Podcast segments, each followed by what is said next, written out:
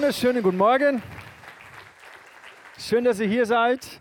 Äh, ich freue mich, dass da auch alle Kids dabei sind. Geht es euch gut heute Morgen? Jonathan, ausgeschlafen? Aaron? Naja, geht so. Cool, dass ihr da seid. Ähm, die, die Joel hat gestern gesagt, hey Papa, ich finde es immer voll cool, wenn wir im Gottesdienst mit dabei sein dürfen, weil du predigst immer so gut. Das ging natürlich runter wie Öl. Ähm, ihr dürft gerne jeden Sonntag hier dabei sein. Nein, Schmarrn, ihr habt ja sonst eure Kleingruppen. Ja, ich freue mich, dass wir heute nochmal Gelegenheit haben, in dieser Hashtag Jesus-Serie uns ähm, eine Frage anzuschauen, die der Harald gerade schon so formuliert hat. Was macht denn Jesus eigentlich?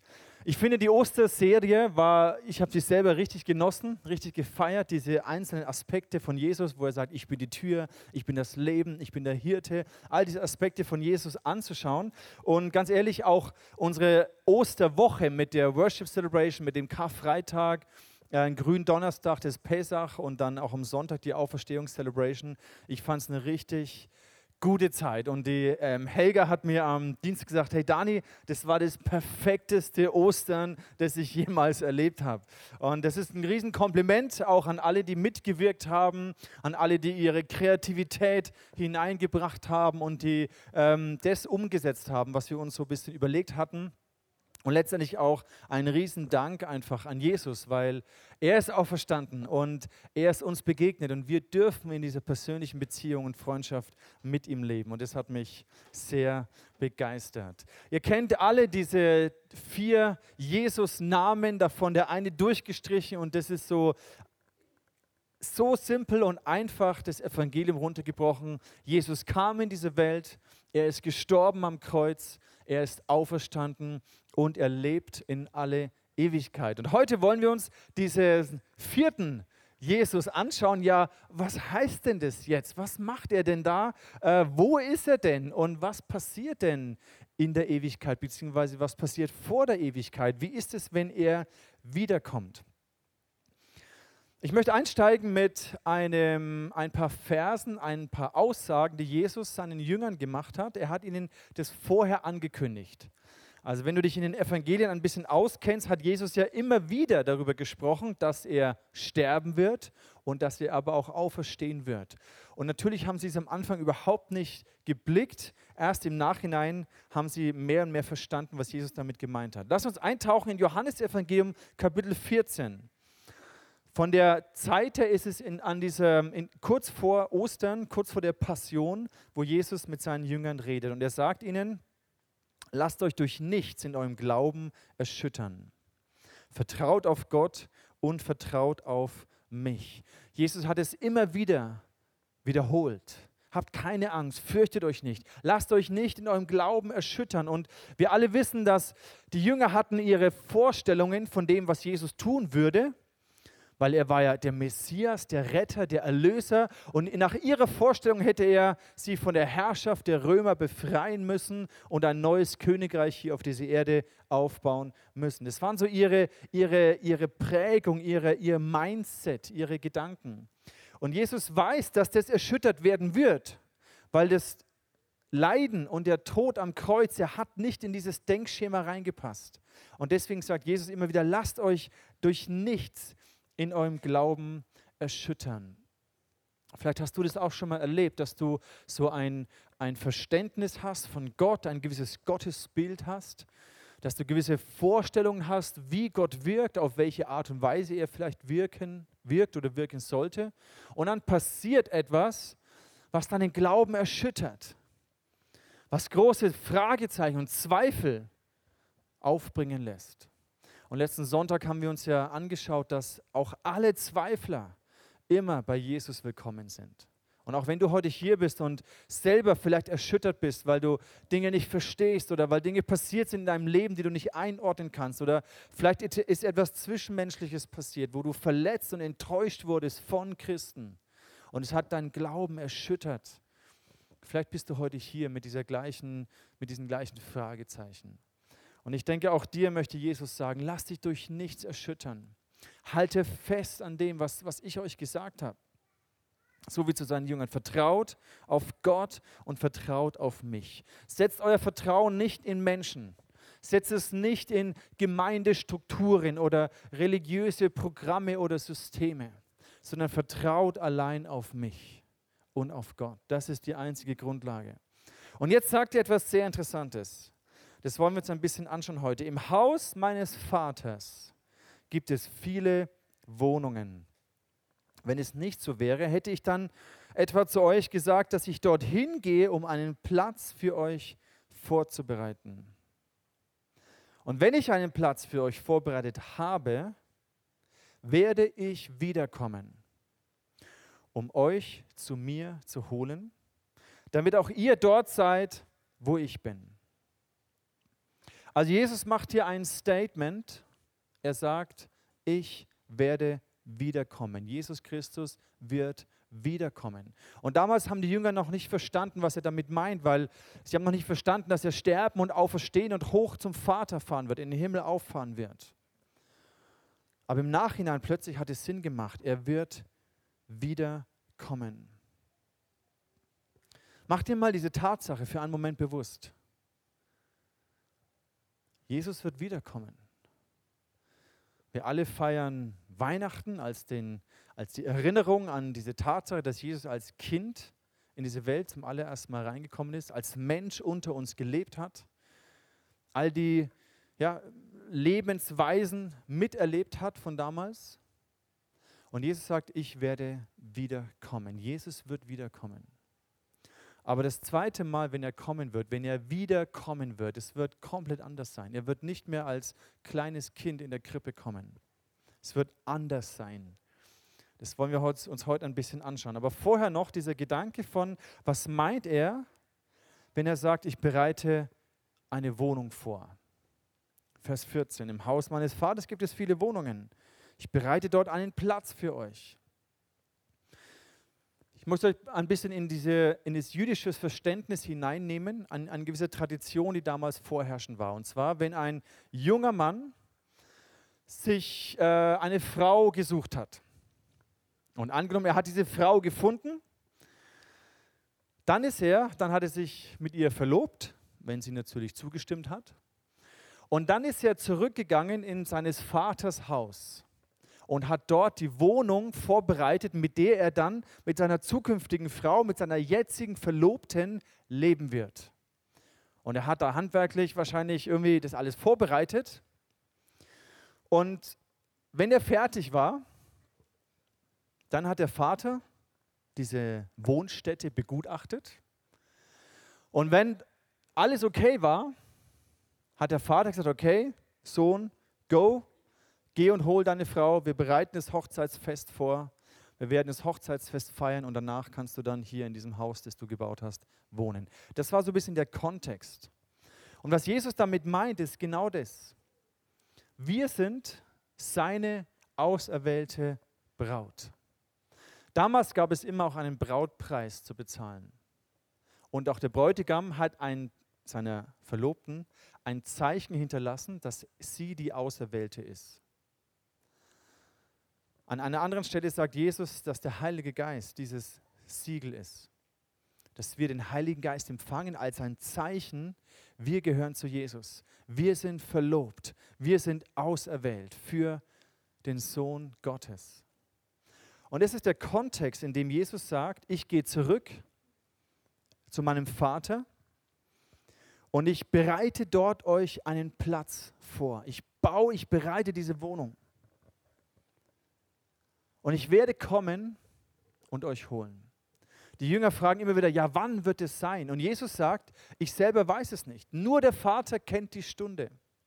Und es hat genau diesen Hintergrund, dass der Sohn die Wohnung vorbereiten musste und erst wenn der Vater das Okay gegeben hat, konnte der Sohn gehen. Deswegen sagt Jesus, ich weiß es auch nicht. Nur der Vater kennt die Stunde. Also Jesus bereitet uns eine Wohnung vor und es wird der Zeitpunkt kommen, wo er auf diese Welt zurückkommt und seine Braut, seine Verlobte, das ist die Gemeinde, die Christen, wo er uns zu sich holt. Und dann wird es ein riesen Hochzeitsfest geben. In der Offenbarung ist geschrieben, das ist das letzte Buch in der Bibel, es ist das Hochzeitsfest des Lammes, des Sohnes Gottes. Er bereitet uns eine Heimat vor. Die Bibel spricht oft auch im Neuen Testament darüber, dass hier auf dieser Erde wir als Christen, wir sind wie Fremdlinge. Das ist nicht unsere wirkliche Heimat, sondern unsere Heimat ist im Himmel.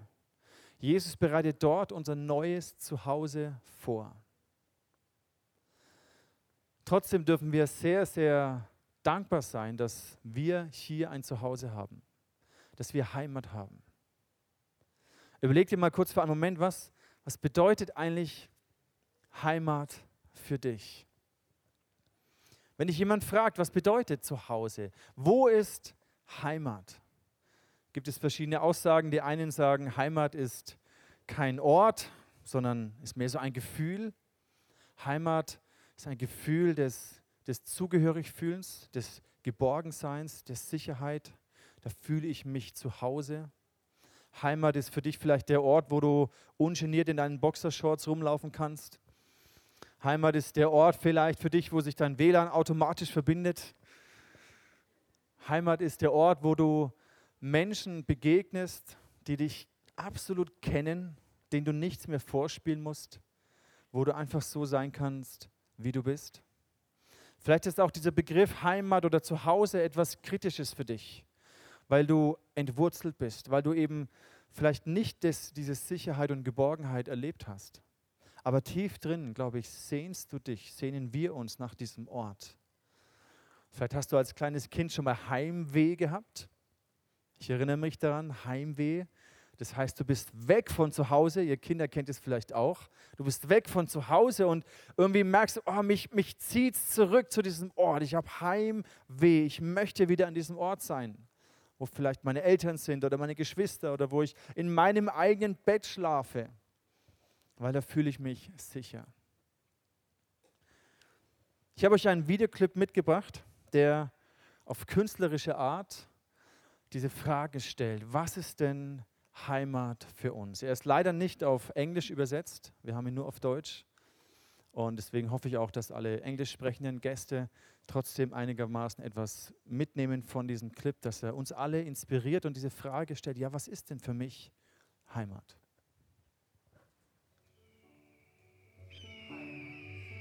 Heimat. Dieses Wort mit allen Sinnen genießen, wenn die Erinnerungen durch den Körper fließen. Vielleicht bestimmte Gerüche, Naschen von Mamas guter Küche. Die Berge, das Meer, immer selten oder immer mehr. Große Hütte oder kleines Haus, trockenes Brot oder Saus und Braus. Viele Freunde, Familie und Eierkuchen. Oder Stress, Streit und die Existenz verfluchen. Well, für jeden bedeutet Heimat etwas anderes. Vielleicht was Schlimmes oder was Wunderbares. Zum Beispiel, ich musste mir zuerst überlegen, auf welche Language will ich mich hier festlegen. Auch wenn ich spontan erscheine, wenn ich hier vor euch reime. Meine Muttersprache or the other one? Die Sprache, die ich mit meinen Kindern spreche. Wenn du mich fragst, wo kommst du her, dann tue ich mich meistens erstmal schwer. Welche Antwort macht gerade am meisten Sinn? Und wo wollen wir mit der Konversation noch hin? Beim Land bin ich mir schon sicher, aber bei der Stadt ist der Status. It's complicated. 15 Mal hat sich meine Adresse schon geändert und mein Gefühl von Heimat hat sich dabei klar verändert. Und ein Teil von dir bleibt jedes Mal zurück. So ist es nicht nur cool und nicht nur Glück. Und wie ist das bei euch, meinen Kindern? okay. Australien, Japan, äh, England, Schweiz. Wo ist eure Heimat? Okay. So wird aus Fusion Confusion. Aber wo ist Heimat, wenn du nicht weißt, wo Heimat ist? Vielleicht ist die Frage falsch. Okay, nochmal. Denk nicht an Länder oder Städte oder Häuser. Wo ist Heimat dann? In eurem Bett schlafen. Bei dem in London oder dem oben? Egal. Familie, Geborgenheit, Wärme. Das kann man mitnehmen, auch in die Ferne. Wie ist das bei dir? Ich habe bolivianische Wurzeln. Ist es leicht, dahin zurückzugehen? Nein, das ist es nicht. Sorry, ist es manchmal schwierig, wenn du darauf angesprochen wirst? Ähm, ich denke nur, wenn ich manchmal einschlafen möchte. Vielleicht ist es eine Emotion, nicht bloß ein Ort oder Institution. Vielleicht sind es die Leute, die so denken wie ich und mich annehmen, egal wie viel Zeit auch verstrich. Vielleicht sind es die Erinnerungen, die wir teilen, wenn nach vielen Jahren wir wieder zusammen verweilen. Und vielleicht ist es auch bloß reine Nostalgie. Denn wenn du ehrlich bist, so wie du dich erinnerst, war es eigentlich nie.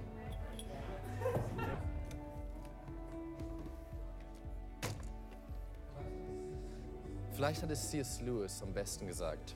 Wenn wir in uns selbst ein Bedürfnis entdecken, das durch nichts in dieser Welt gestillt werden kann, dann können wir daraus schließen, dass wir eigentlich für eine andere Welt erschaffen sind.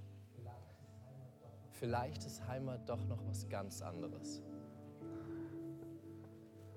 Ich finde den Clip sehr eindrücklich. Auch dieses Zitat am Ende, wenn du in dir ein Bedürfnis empfindest, was durch nichts in dieser Welt gestillt werden kann, dann vielleicht deswegen, weil wir für etwas anderes geschaffen sind.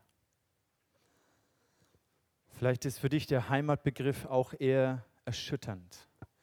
Vielleicht hast du Gewalt zu Hause erlebt, vielleicht war es nicht ein sicherer Ort, vielleicht ist dein Zuhause geprägt von Streit, von Konflikten, ein Ort, wo du eigentlich gar nicht gerne hingehst, ein Ort, wo du nicht gerne deine Freunde einlädst.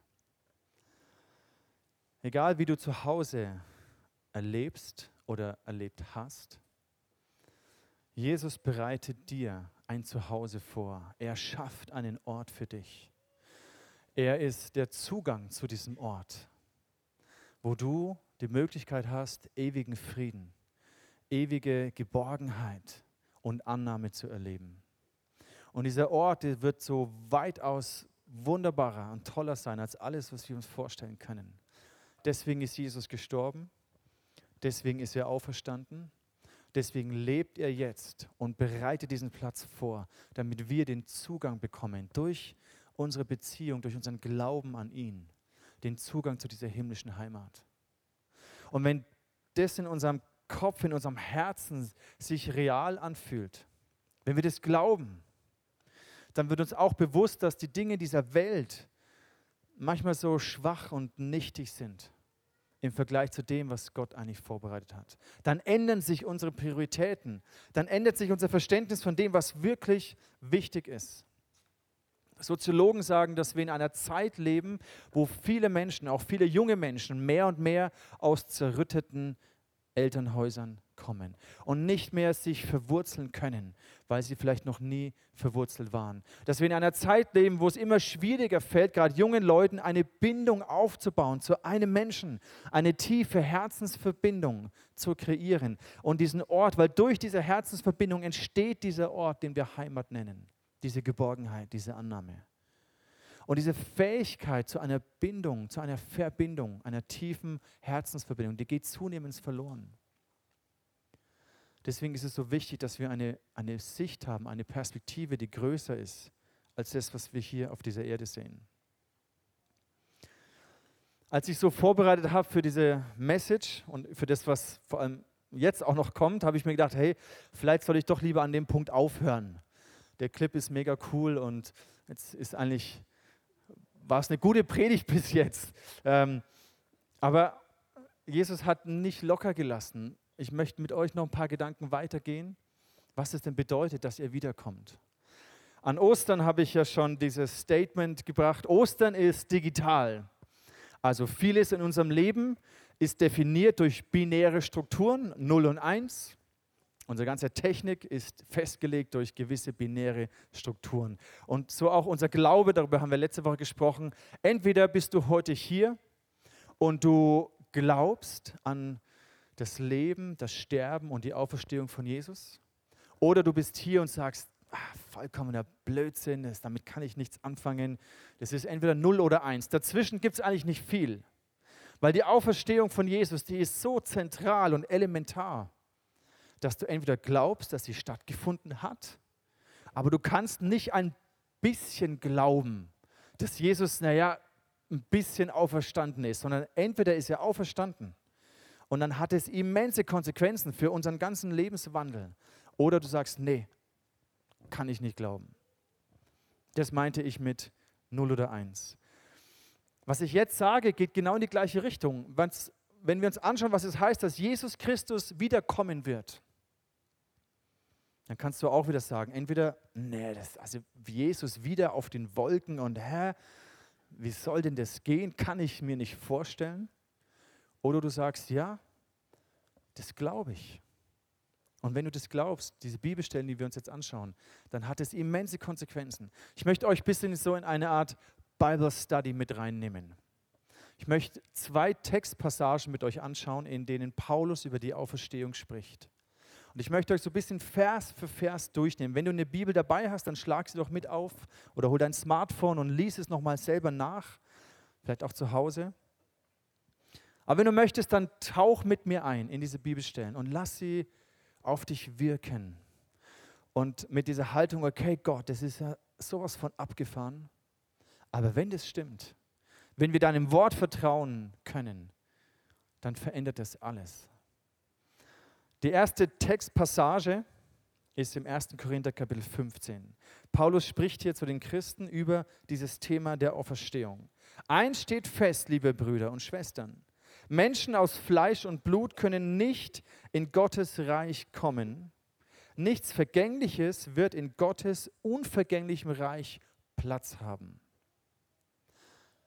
Okay, soweit macht eigentlich Sinn. Also wenn das wirklich so ein ewiges Reich ist, dann sind die Dinge dieser Schöpfung, die alle irdisch und vergänglich und dem Verfall untergeordnet sind, dem Zerfall untergeordnet sind, dann passt es nicht zusammen.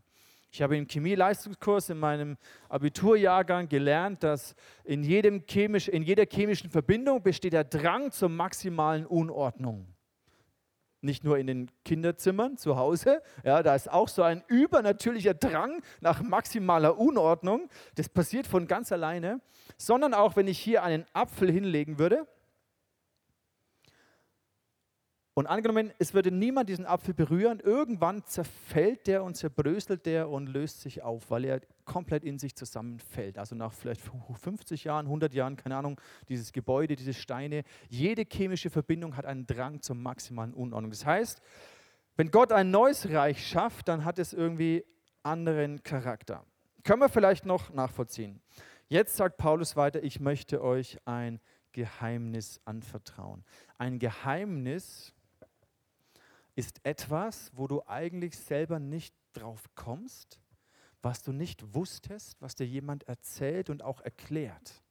Und wenn du eingeweiht bist in dieses Geheimnis, dann fühlt sich das gut an. So, wow, ich durfte dieses Geheimnis erfahren. Und Paulus schreibt hier, ich möchte euch ein Geheimnis anvertrauen. Wir werden nicht alle sterben, aber Gott wird uns verwandeln. Das wird ganz plötzlich geschehen, von einem Augenblick zum anderen, wenn die Posaune das Ende ankündigt. Auf ihr Zeichen hin werden die Toten auferweckt und bekommen einen unvergänglichen Körper. Und auch wir Lebenden werden verwandelt. Es hört sich schon ein bisschen crazy an, gebe ich zu. Diese Posaune in dem letzten Buch der, des Neuen Testamentes, in der Offenbarung, wird öfters von diesen Posaunen gesprochen. Die haben immer eine, ein Symbol der Ankündigung. Jetzt passiert etwas. Und Paulus greift es hier auch auf, wenn die Posaune das Ende ankündigt. Die Bibel spricht auch häufig von dieser Endzeit auch in den Gesprächen, die Jesus hatte vor seiner Passion. Matthäus, lies mal, wenn du dich dafür interessierst, Matthäus 20, 21, 22, diese Kapitel, das nennt man die Endzeitreden von Jesus. Die Bibel spricht über diese Endzeit. Letztes Mal haben wir diesen Vers angeschaut an Ostersonntag aus dem Korintherbrief. Aber eines Tages werden wir dann wie Christus einen himmlischen Leib haben. Also die Bibel spricht zu uns, Gott spricht zu uns und sagt uns, hey, ihr werdet verwandelt. Die einen, die schon gestorben sind, in dem Moment, wo diese Posaune ertönt, die werden auferstehen, auferweckt von den Toten. Und die, die dann aber noch leben, werden verwandelt. Paulus sagt hier, wir. Er spricht von den Christen, von den Jesus-Nachfolgern, von den Gläubigen. Das werden wir uns in einem anderen Vers auch nochmal anschauen. Und warum das so sein wird, das macht total Sinn eigentlich, wenn wir die nächsten Verse anschauen. Denn das Vergängliche muss mit Unvergänglichkeit und das Sterbliche mit Unsterblichkeit überkleidet werden. Wenn aber dieser vergängliche und sterbliche Körper unvergänglich und unsterblich geworden ist, dann erfüllt sich, was die Heilige Schrift vorausgesagt hat, das Leben hat den Tod überwunden. Tod, wo ist dein Sieg? Tod, wo bleibt nun deine Macht? Bisher ist es eigentlich andersrum. Unser Körper, unsere irdische Existenz ist zwangsläufig dem Tod unterworfen. Jeder von uns in diesem Körper wird sterben. Zumindest bevor Jesus wiederkommt. Und durch Jesus hat sich das aber geändert. Das Leben hat den Tod überwunden. Bisher war der Tod das absolute Finale. Und die Angst vor dem Tod hatte eine immense Macht. Aber durch Jesus hat sich das geändert. Tod, wo ist dein Stachel? Tod, wo ist deine Macht? Der Tod wird keine Macht mehr haben. Das heißt weiter im Vers 56, die Sünde ist wie ein Stachel, der tödliches Gift in sich trägt. Deswegen sagt die Bibel auch im Römerbrief, die Konsequenz der Sünde ist der Tod. Es stirbt etwas in uns. Die Sünde ist wie ein Stachel, der tödliches Gift in sich trägt. Durch sie hat der Tod seine Macht und die Sünde hat ihre Kraft durch das Gesetz. Deswegen gibt Gott uns Gebote, um uns zu zeigen, wie wir, wie Leben aufblühen kann. Und wenn wir nach seinen Ordnungen und Geboten leben, haben wir einen geschützten Rahmen. Und dort, wo wir diese Gebote, wo wir außerhalb dieser Ordnungen Gottes versuchen zu leben, sind wir dieser Macht des Todes ausgeliefert. Im Vers 57, aber Dank sei Gott, er, er schenkt uns den Sieg durch Jesus Christus, unseren Herrn. Bleibt daher fest und unerschütterlich in eurem Glauben, meine lieben Brüder und Schwestern. Setzt euch mit aller Kraft für den Herrn ein, denn ihr wisst, nichts ist vergeblich, was ihr für ihn tut. Paulus sagt mit anderen Worten, lass dich nicht erschüttern, egal was passiert. Diese Tatsache, dass du auferstehen wirst, verändert alles und ordne deine Lebensprioritäten. Setz dich mit aller Kraft für den Herrn ein. Ordne deine Lebensprioritäten nach dieser Wahrheit. Weil es ist ja eigentlich logisch, diese 60, 70, 80 oder vielleicht 100 Jahre hier auf dieser Erde, die sind so winzig, die sind so kurz im Vergleich zu dem, was kommen wird, wenn wir auferstehen. Und so häufig begrenzt sich unser Horizont nur auf diese kurze Zeit hier. Vielleicht sogar nur auf die letzten Jahre der Rente. Wenn ich in Rente bin, boah, dann habe ich es geschafft. Dann kann ich mein Leben so richtig genießen. Ja, guck mal die Leute an und stell dir die Frage, ja super. Also die Rente ist nicht unser Lebensziel und einen glücklichen Lebensabend zu haben, ist auch nicht längst alles, worum es geht. Sorry, Fred, du bist, das Paradebeispiel eines Rentners, der, der im, in voller Saft und Blüte lebt mit einer Frau. Das ist der Hammer. Also eure, euer Horizont ist über das hinaus. Ihr legt euch nicht zurück und macht es euch bequem und sagt, jetzt haben wir es geschafft, sondern ihr seid sowas von im Saft.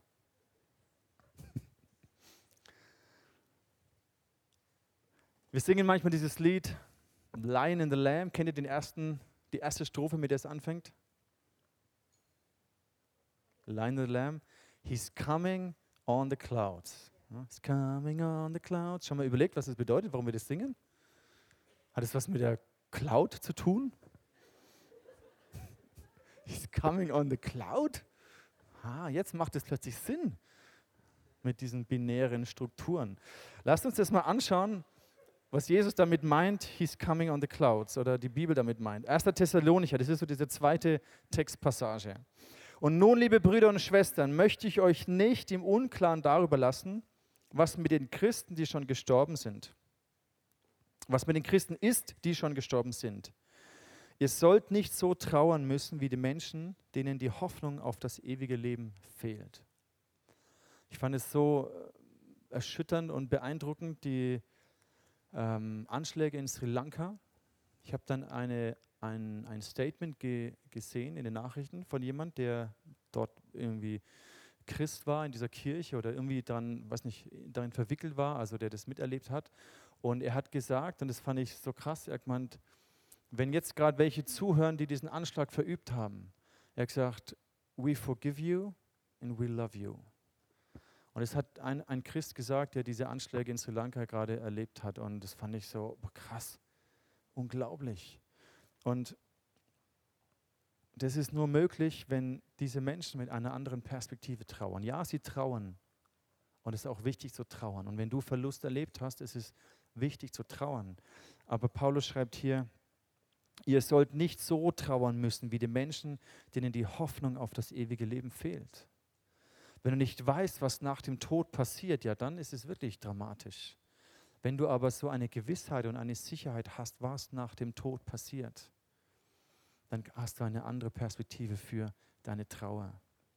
Wir glauben doch, dass Jesus gestorben und auferstanden ist. Darum haben wir auch die Gewissheit, dass Gott alle, die im Glauben an Jesus Christus gestorben sind, das ist das, was Paulus meine mit, mit wir, alle, die im Glauben an Jesus Christus gestorben sind, auferwecken wird.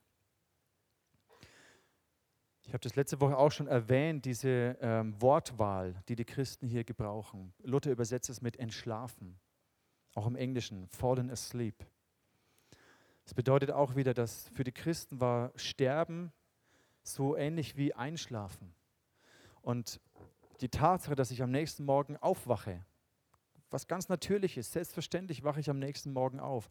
Genauso gewiss und sicher waren sich die ersten Gläubigen dass sie auferstehen werden. Deswegen haben sie Sterben einfach nur, in Anführungszeichen, nur entschlafen genannt.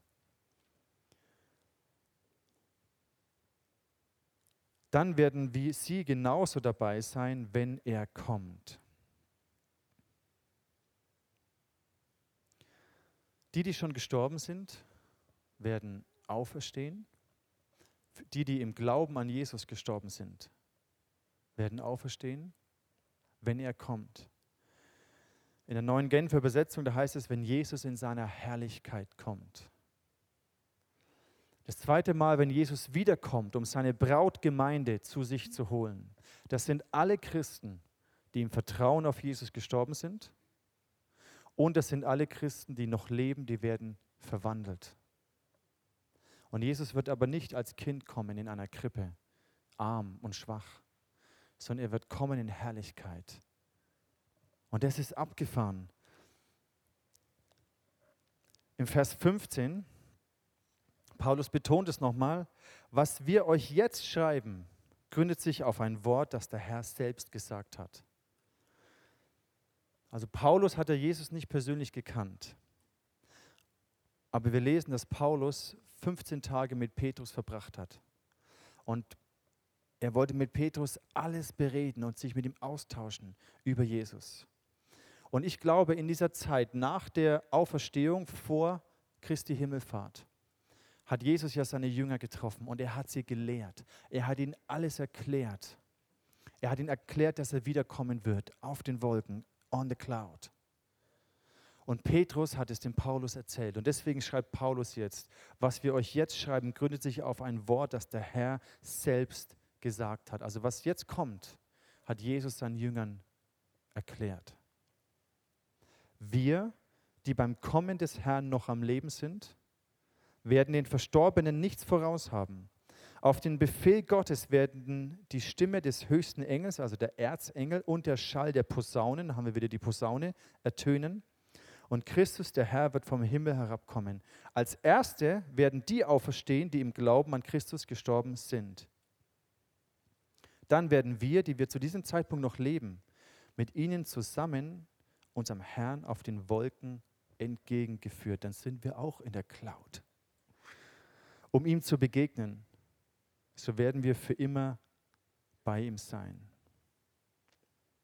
Lass uns diesen 17. Vers nochmal anschauen. Dann werden wir, die wir zu diesem Zeitpunkt noch leben, zum einen haben die Christen damals in dieser Gewissheit gelebt, auch in dieser Sicherheit, hey, wir werden das noch erleben.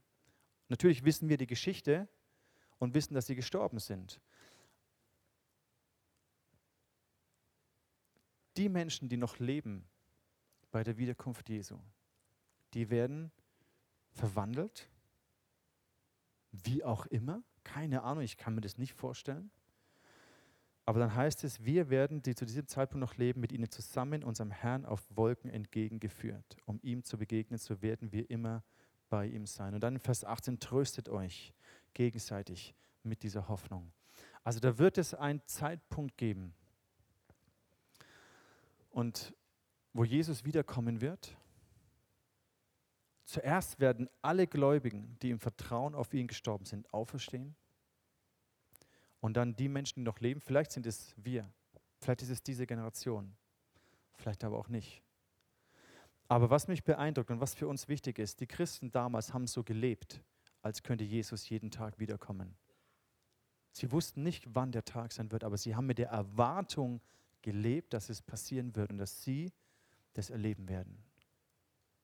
Jetzt versuch dich mal für einen Moment, ich weiß nicht, ob du das nachvollziehen kannst, aber versuch dich mal in diese Situation reinzuversetzen. Du lebst als Christ, du folgst Jesus nach und er kommt wieder. Also, ich kann mir das nicht wirklich vorstellen. Aber ich möchte mit dieser Erwartung leben oder mit dieser Haltung leben, dass ich ready bin, dass ich bereit bin. Es geht weiter im Thessalonicher. Wann das alles sein wird, zu welcher Stunde brauchen wir euch, liebe Brüder und Schwestern, nicht zu schreiben. Ihr wisst selbst ganz genau, dass der Tag, an dem der Herr kommt, so unerwartet eintreffen wird wie ein Dieb in der Nacht. Wenn sich die Leute in Sicherheit wiegen und sagen werden, überall ist Ruhe und Frieden, wird sie das Ende so plötzlich überfallen wie die Wehen einer schwangeren Frau. Doch ihr, liebe Brüder und Schwestern, lebt ja nicht in der Finsternis. Also kann euch der Tag, an dem der Herr kommt, euch auch nicht wie ein Dieb in der Nacht überraschen. Also die Christen damals, die haben in dieser Erwartung gelebt. Jesus kommt bald. Und ich möchte ready sein, ich möchte bereit sein. Ich möchte mein Leben so ausrichten, ihn an die oberste Priorität setzen, ihm nachfolgen, koste es, was es wolle, um bereit zu sein für den Moment, dass er kommt. Im Vers 8 heißt es weiter, wir aber gehören zum Tag und wollen daher nüchtern und zum Kampf bereit sein. Es ist ein Kampf zwischen Licht und Finsternis gerüstet mit dem Brustpanzer des Glaubens und der Liebe und mit dem Helm der Hoffnung auf Rettung. Wenn du schon länger im ICF bist, hast du von Glaube, Liebe und Hoffnung schon mal gehört. Und hier zeigt es auch wieder aus, wie wichtig es ist, dass unser Herz beschützt ist mit Glaube, mit Liebe, dass wir gewurzelt sind, dass unser Glaube unerschütterlich ist, egal was passiert. Nichts ist wichtiger als dass wir bereit sind für den Tag, an dem Jesus wiederkommt. Oder dass wenn wir vorher sterben, dass wir im Glauben, im Vertrauen auf Jesus Christus sterben. Und weil unser Herz manchmal zweifelt und weil in unsere Gedanken manchmal Zweifel kommen, brauchen wir Glaube, Liebe und Hoffnung. Den Hoffnung, den Helm der Hoffnung auf Rettung.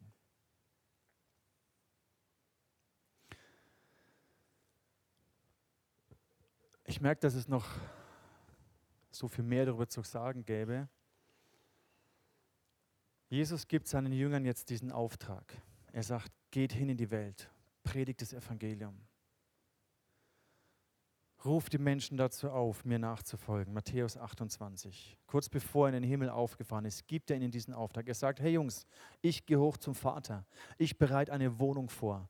Ich werde kommen und euch holen. Und in der Zwischenzeit gebe ich euch einen Auftrag. Geht hin in die Welt, predigt das Evangelium, ruft die Menschen dazu auf, mir nachzufolgen. Matthäus 28, 18, 19 und 20. Lehrt sie, alles zu befolgen, was ich euch aufgetragen habe. Ihr dürft sicher sein, ich bin bei euch, bis das Ende dieser Welt gekommen ist. Das ist unser Auftrag. Wenn du Jesus nachfolgst, wenn du glaubst, wenn du glaubst, dass Jesus auch verstanden ist, wenn du glaubst, dass er wiederkommt, dass du, wenn du in dieser Erwartung leben möchtest, ist das unser Auftrag? Ist das dein Auftrag? Und während Jesus die Hütte baut, ist das unser Auftrag hier auf dieser Erde. Menschen zu gewinnen, mit dieser guten Nachricht der Hoffnung. Und ich möchte schließen mit einem letzten Gedanken, dass Jesus sagt, hey, ich, ihr müsst es nicht aus eurer eigenen Kraft heraus schaffen, sondern ich werde den Heiligen Geist zu euch herabsenden, den mein Vater euch versprochen hat. Bleibt in Jerusalem, bis ihr diese Kraft von oben empfangen habt. Dieser Kampf des Glaubens, in dem wir stehen, mit unseren Zweifeln, Ängsten, Emotionen, mit unserem Verstand, der ist nicht einfach. Es kostet uns, Jesus nachzufolgen, kostet einen Preis. Aber Jesus verspricht uns, dass der Heilige Geist bei uns sein wird, dass wir erfüllt und gestärkt werden durch die Kraft Gottes. Wir möchten jetzt noch in eine Anbetungszeit hineingehen, wo wir den Namen von Jesus groß machen. Und wenn du, wenn du hier bist und sagst, ja Jesus, irgendwie glaube ich das, ich möchte es noch mehr zu meiner inneren Realität werden lassen, dann bitte ihn um den Heiligen Geist. Lass dich neu erfüllen, streck dich aus nach diesem Heiligen Geist. Wenn du heute hier bist und sagst, hey, ich kann das, ich kann es überhaupt nicht glauben, das ist mir alles zu abgefahren, warum bin ich heute Morgen überhaupt hergekommen? Ich verstehe es überhaupt nicht, wovon er redet. Das kann ich auch verstehen, gerade wenn du vielleicht zum allerersten Mal hier bist. Das ist schon ein bisschen ein harter Einstieg. Aber dann denk drüber nach, hey krass, kann das wirklich sein? Kann es wirklich wahr sein? Weil wenn es wahr ist, dann möchte ich mit dieser Hoffnung leben. Dann möchte ich auch diese Gewissheit. Wenn du merkst, hey, ich brauche diese Heimat, ich kenne dieses Gefühl von Zugehörigkeit nicht, von Sicherheit, von Geborgenheit, ich habe das zu Hause vielleicht nie erlebt. Ich, ich, ich kann mich nicht verwurzeln, ich kann nicht eine Verbindung aufbauen, ich, es fehlt mir. Dann ist das vielleicht ein Hinweis, dass du für etwas anderes geschaffen bist als nur für diese Erde hier für eine andere Heimat. Und Jesus lädt dich ein, in diese Heimat zu kommen. Er ist der Weg zurück zum Haus des Vaters. Lad ihn in dein Herz ein. Heiße ihn willkommen. Sag, Jesus, ich verstehe es zwar nicht, aber, aber ich möchte dich kennenlernen. Ich möchte mit dieser Hoffnung leben, dass mit dem Tod nicht alles vorbei ist. Ich möchte mit dieser Gewissheit leben, was passiert, wenn ich sterbe. Lass uns doch für einen Moment einfach beten und innehalten.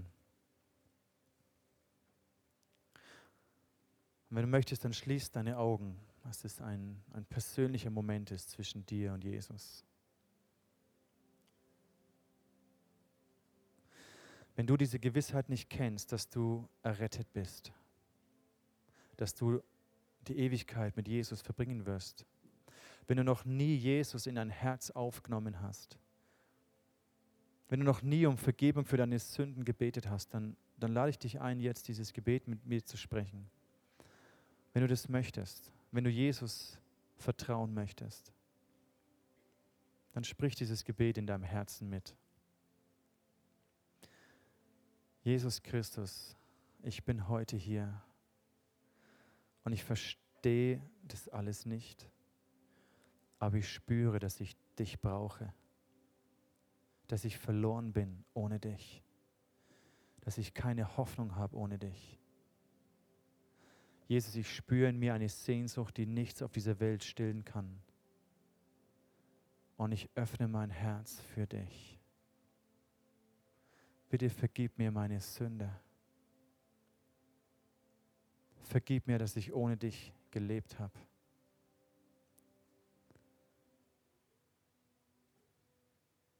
Ich empfange dein Leben.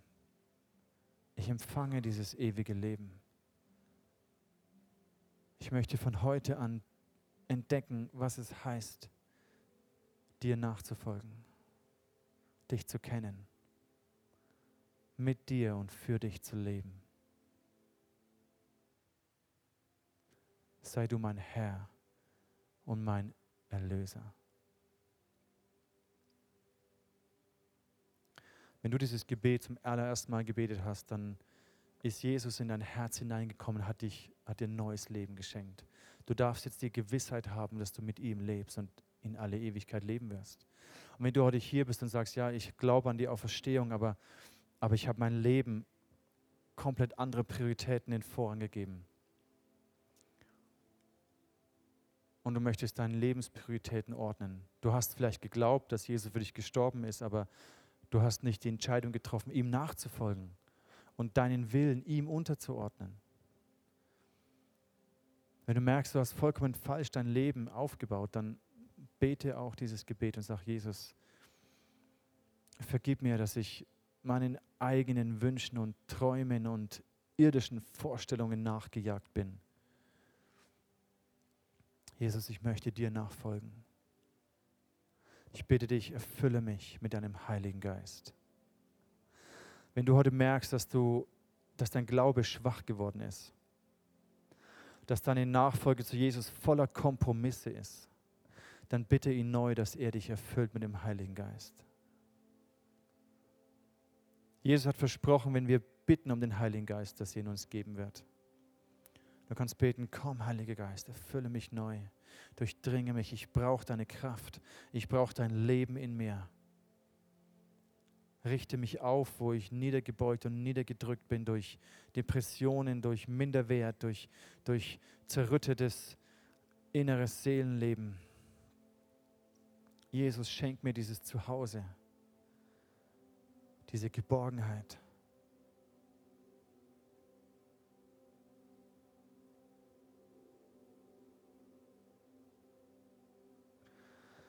Bete, dass der Friede Gottes dein Herz erfüllt. Dass der Friede Gottes alles zur Ruhe bringt. Die Stürme deines Lebens zur Ruhe kommen und du in den Stürmen deines Lebens Sicherheit und Zuversicht hast durch den Namen von Jesus.